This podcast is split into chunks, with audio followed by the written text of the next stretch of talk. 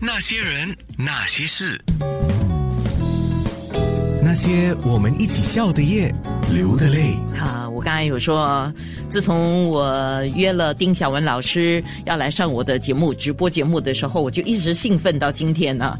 丁小文老师你好，安娜你好，那些人那些事的观众听众朋友。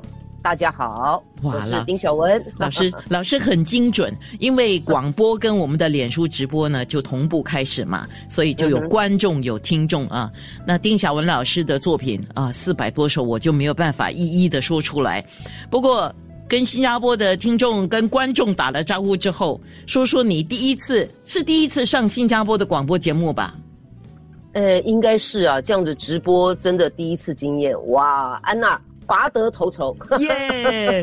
呃，这个大概在两千的时候，大家流行一句话，现在已经不流行，就抢到沙发坐。哦哦啊，有这样子的俚语啊！就 就就第一个留言啊，或什么哦，我抢到沙发了，这样子。OK OK，真的非常谢谢老师的赏脸，谢谢你，谢谢安娜。是因为我在这讲说，哎呀。我这个节目算什么节目？老师肯赏脸吗？老师毅然答应，我就哇，真的，因为你抢得沙发坐嘛，对不对？老师，你发表了四百多首的作品，就歌词了哈。对，那写歌词你算是一个快刀手吗？哎，不算呢。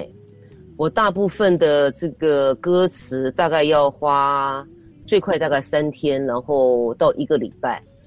然后，但是最快的记录是一个晚上写了三首，因为那那一次正好是我隔天要出国，结果人家呢 pass 稿子来就说哦这个很赶很赶，我说我隔天要出国，他说啊那拜拜托拜托，说我一个晚上写了三首，这是最快的记录。哦，最慢的记录是一首歌写了三个月，哦，现在我好写了，我可以问吗？哪一首歌只是用了？一个晚上的时间就写出来，然后那那那另外一首写了三个月是吗？啊，是哪一首？呃，写了三个月的歌是大家可能比较不熟悉，是一个很冷门的歌，叫做《简单的幸福》啊。然后一个晚上写了三首呢，我记得那个时候是很早期，有一个歌手叫薛志正。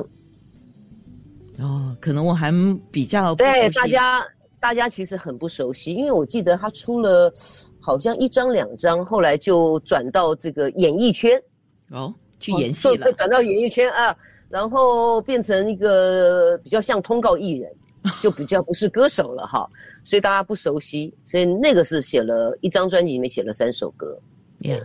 我我们如果有稍微写一点东西的人都知道哈，就是被催稿的时候那种感觉哈。然后还有就是当有一只狗在你后面追的时候呢，呃，狗来了你就会跳墙了。所以这个有时候是被逼出来的哈。是是是，没错。所以，所以我常常听有一些老师说，哇，他们写歌十五分钟就写好了。我想。哇，难怪我赚的比较少。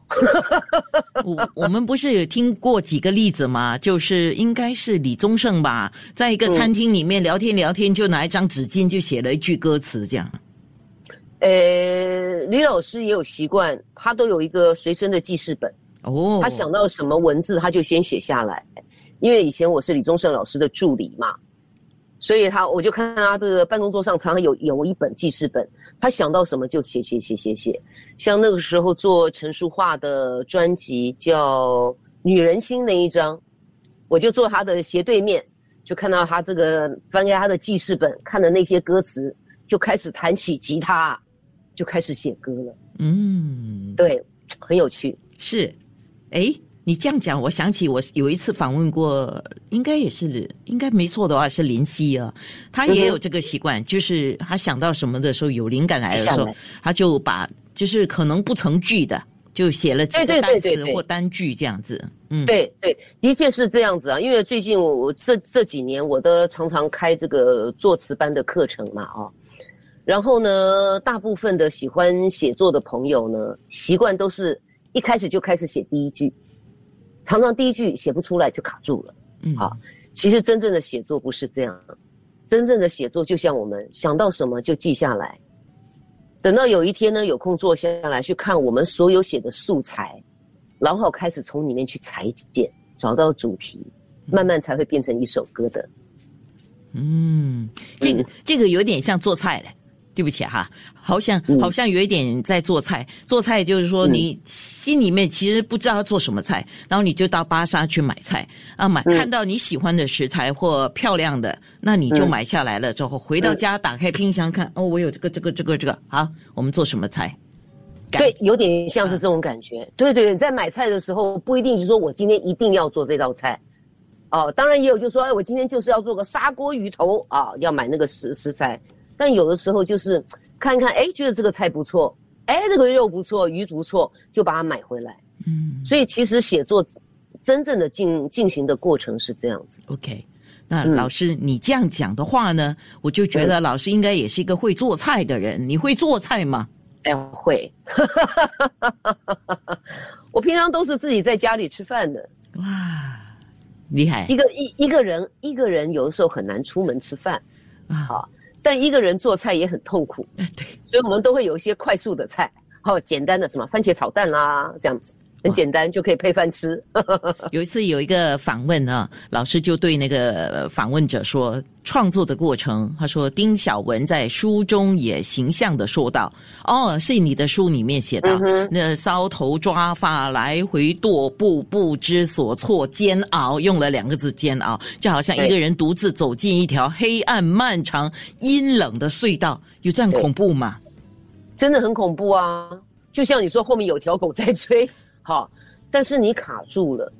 那创作人其实，在创作的过程当中是很孤独的，很孤单的，别人帮不上忙的。所以在那种时候，我真的觉得好像一个人走在那个黑暗的隧道里面，你见不到光，然后你只能一直往前走，然后很迷惑，然后慢慢慢慢，可能你有一点灵感出来的时候，你会看到那个隧道的尽头啊，有一盏光。然后你就慢慢走，越走越近，那个光就越来越大，越来越大，啊，你就过了你那个关卡，接下来写就会很快，好，所以这个这个是一个创作人的一个很孤独、孤单的过程。哟，老师，你是一个喜欢自我折磨的人，我敢这么说。这个不是喜欢，这不能叫喜欢自我折磨，我们的工作。必须自我折磨，因为我们都要从我们自己人生的经验里面去挖掘很多啊，我们人生的经验。那你也知道呢，快乐的事情其实我们记忆不太深刻，多半都是很伤感、悲伤的事情、痛苦的事情。然后这些事情常常引起的共鸣也比较多。OK。所以我们常常就是三不五时呢，要回去挖掘一下我们的伤口啊，把那个伤疤哈掰开来看一看啊。然后有趣的是说，我常常跟这个学生讲啊，就是假设你现在失恋，你失恋的第一天写的歌，跟失恋一个星期之后、一年以后、十年以后的心情是绝对不一样的。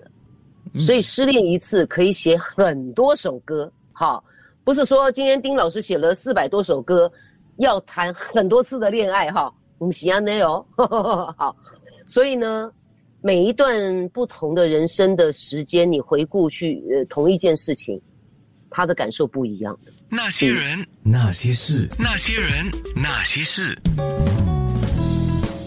那些我们一起笑的夜，流的泪。啊，今天那些人那些事，台湾的丁小文老师上节目来了。刚刚我在空中播了《你是我胸口永远的痛》，这是王杰跟叶欢的歌曲，也是老师的作品。老师说一下这首歌好吗？我们听众非常熟悉的一首歌。哦，你是我胸口永远痛呢？原来是这个王家卫导演第一部商业片，在香港叫《旺角卡门》，是在台湾改名叫《热血男儿》嘛？哈。是王导演的第一部商业片，然后就请了几个大牌，包括刘德华、张曼玉、张学友，哈，一块主演的。那当时呢，这个飞碟唱片的制作人陈秀楠，陈秀楠老师就找我说：“哎，有首歌想要找你填词啊。”这样我说：“哦，好。”他说是一个电影的这个片尾曲。那我就说：“那那个剧情怎么样？”他就说：“我也不知道。”好，我说啊，那不知道是要怎样写。他说他只知道是个悲剧。哈，最后刘德华呢，就是呃身亡哈。我说啊，男一号哈最后会不在的这个事情，以前很少发生嘛，哦，男一号不太不太可能这样。他说反正是个大悲剧。我说哦好，我就自己想象，真的自己想象，刘德华、张曼玉要对应王杰加上叶欢。啊我就试图把这四个人的这个形象跟定位把它揉在一起，就写了《你是我胸口永远的痛》这首歌。就后来呢，电影上映的时候我去看，这首歌原来是片尾曲，结果没有。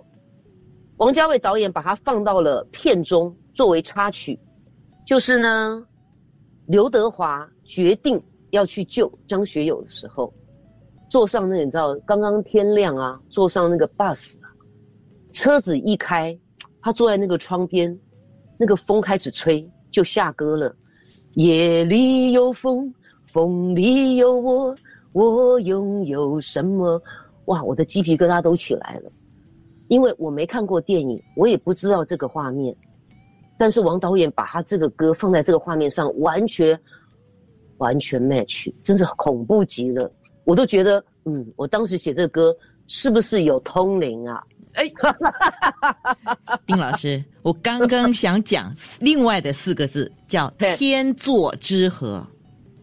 对，有的时候你知道，可能就是有这种这种冥冥中很不能不能理解的一种奥妙，一种联系。对，是这个很奇妙，真的很奇妙。你你刚才提那几个歌词也是我喜欢的，这首歌里面的歌词：夜里有风，风里有我。我拥有什么？嗯，呃，夜，风，我，然后有什么？然后跟着云跟风说，风又跟我说，就是有几个角色在对话的。然后我能向谁说？嗯，呀，对，这是当时就说我用的一种写法，叫做句钩。那个夜里有风，有没有风？风里有我，我拥有什么？它其实就是勾着前面那个最后一个字，哈，这是一种句勾的写法。这个在歌词的创作上面是一个很难得可以成功的一种一种写写作的方式，哈。这第一个，第二个呢，Anna，你去试试试着想这个画面，嗯，夜里有风，嗯，风里有我，我拥有什么？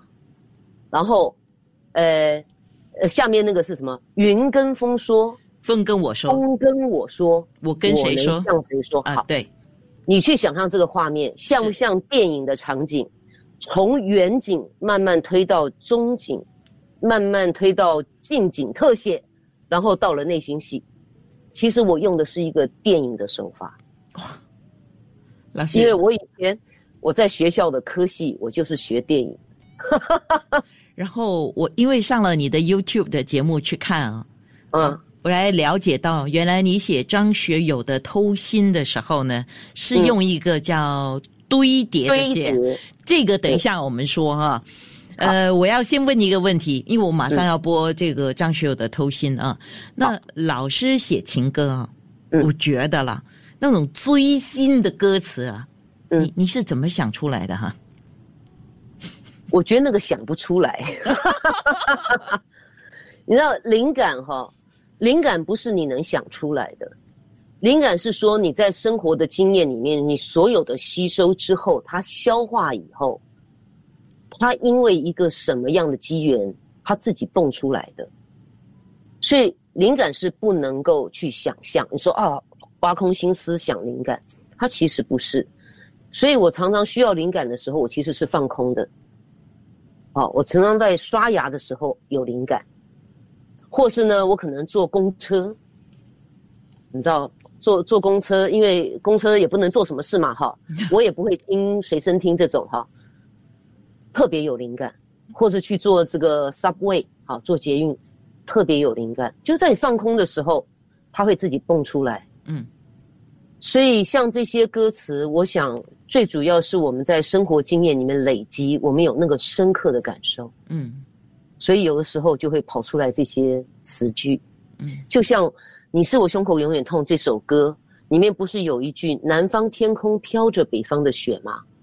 其实这个就是莫名其妙突然蹦出来的一句，我后来也自己去思考，为什么会有这一句歌词？我一直就是追本溯源，后来发现，可能有一个原因，是因为我在国中的时候，我很喜欢看新诗，余光中老师的诗，然后郑愁予老师的诗，尤其是郑愁予老师的诗，非常适合成为歌词啊！哈，我曾经看过郑老师的一首诗，叫《天窗》，天窗啊，你可以想象那个天窗的画面，它里面有一句是这样写。我是北地忍不住的春天，北地是呢冰天雪地，我是北地忍不住的春天。哇！为什么这样写？因为他把自己比喻成天窗，那个天窗的感觉，我是北地里忍不住的春天，那种渴望，透过那个天窗的渴望，我当时读到这一句，我就非常震撼，所以可能这个词句在我心里面一直都在消化。一直都在消化，一直到有一天，我想要写一个满腔的热情被冻结的感觉，这一句砰跑出来，而且是一个相反的意象，就是南方天空飘着北方的雪。可是这些这些啊，如果不是因为今天你上我的节目跟我们说了哈，我还真的呃无法想象，无法想象哈。嗯，但是。但是我觉得这些故事，我不知道听众朋友有没有兴趣。我个人觉得说很有趣啊，很有很有趣。我我是很有 很有很想知道更多。所以老师的那个 YouTube 的节目啊，你们一定要上去看一下，因为还有很多歌的解说。那老师说，搞不好看哪看情况，可能 还有第第二季。那些人，那些事，那些人，那些事。那些我们一起笑的夜，流的泪。学友的祝福，还有张学友的偷心，都是丁晓文老师写的歌词。嗯啊，偷心的歌词是寂寞慢慢占领我的心，长夜里越来越冷清，回忆里越来越孤寂，是后悔慢慢侵蚀我的心。抹去了最后的泪滴，从今后不再为谁哭泣。老师，你的歌词我发现到哈，嗯，总是有一股抹不去很多啦，也不是全部。好像青苹果乐园就是很开心的啊，都有一种抹不去的落寞啊。所以你觉得人生很苦吗？我想是跟歌曲旋律的这个情绪有关系啊。歌词绝对是跟着旋律的情绪走的。这个旋律给我一种什么样的情绪的画面，我们的歌词就会写出这样的画面感，这样子的故事。所以，我们早期八零年代、九零年代的很多的歌啊，很多的听众都觉得说：“哎，你们这个词跟曲是不是同时完成的？”嗯，因为觉得很合、很 match 嘛，哈。对，这个是很重要的一个呃写作的原则。所以我这样想哦，就是大部分的流行歌曲啊。大概有百分之九十吧，九十几都是抒情歌嘛。那抒情歌引起共鸣，很多都是悲伤的情歌，比较少快乐的情歌。那倒也是，对。所以呢，为什么很多的这种抒情歌听起来都是比较伤感的、比较伤悲的？跟这个是绝对有关系的。就说可能市场的接受度比较大一点。嗯，应该是差不多这样讲了，因为我们总是在歌词或者歌曲里面去寻找自己的情绪的一种出口。嗯，对，对呀，好像有一些歌词会反而倒过来啊，会呃安慰我们这样的感觉。对，就是说我后来发觉音乐的能量非常大。嗯，哦，我们在听不同的歌曲的时候，我们的情绪会跟着波动。比如我们听快乐的歌，我们就是不自觉就会开心起来；听悲伤的歌就会很 down 嘛，哈。那也是因为这样，我就发觉，我我后来我创作的一些歌词，我都希望里面，它纵使是一个感伤的故事、悲伤的故事，我到了结尾，我一定要让它有一些希望的苗在那边萌芽。我觉得这很重要。我不希望大家听了我的一首悲伤的歌，结果情绪更低，然后可能会有不好的念头。我不希望，我希望听到最后，就是你的情绪抒发之后，你觉得有人理解你的心事之后，你可以有一点希望产生。嗯，这是我我后来我觉得，身为创作人是有一点社会责任的。是对。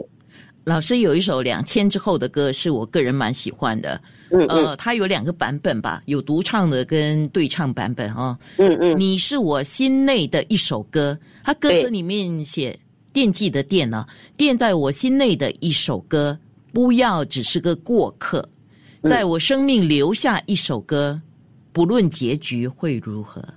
嗯嗯，因为那一第一句其实是台语啊。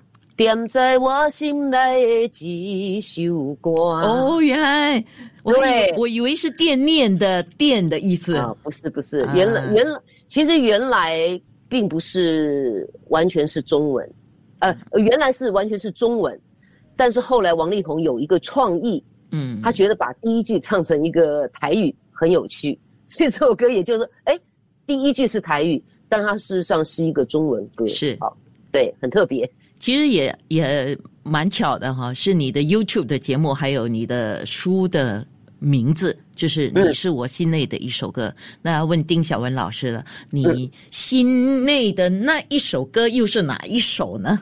哦，好，先说这个这个这个 concept 啊，我在二零一四年办了一场个人的演唱会，是我出道三十年第一次办歌唱哈，因为其实我出道没多久，我就变成幕后的哈。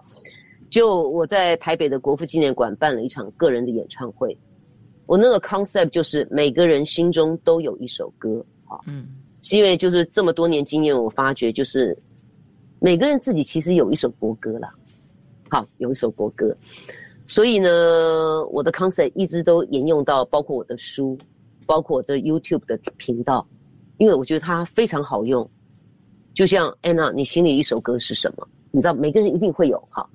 那我自己的歌呢？其实我刚刚有提到，是一首很冷门的歌，叫做《简单的幸福》。这首歌呢，呃，你在网络上面搜寻啊，不一定搜寻得到我唱的版本，因为它没有正式出版。好，但是呢，你可以看我的 YouTube 频道，丁小文老师有现场唱，而且是现场哦。One take, one take, OK。所以中间我唱到有一点点哽咽，然后导演没有停机，结果录完之后我说：“，要不要重来一遍？”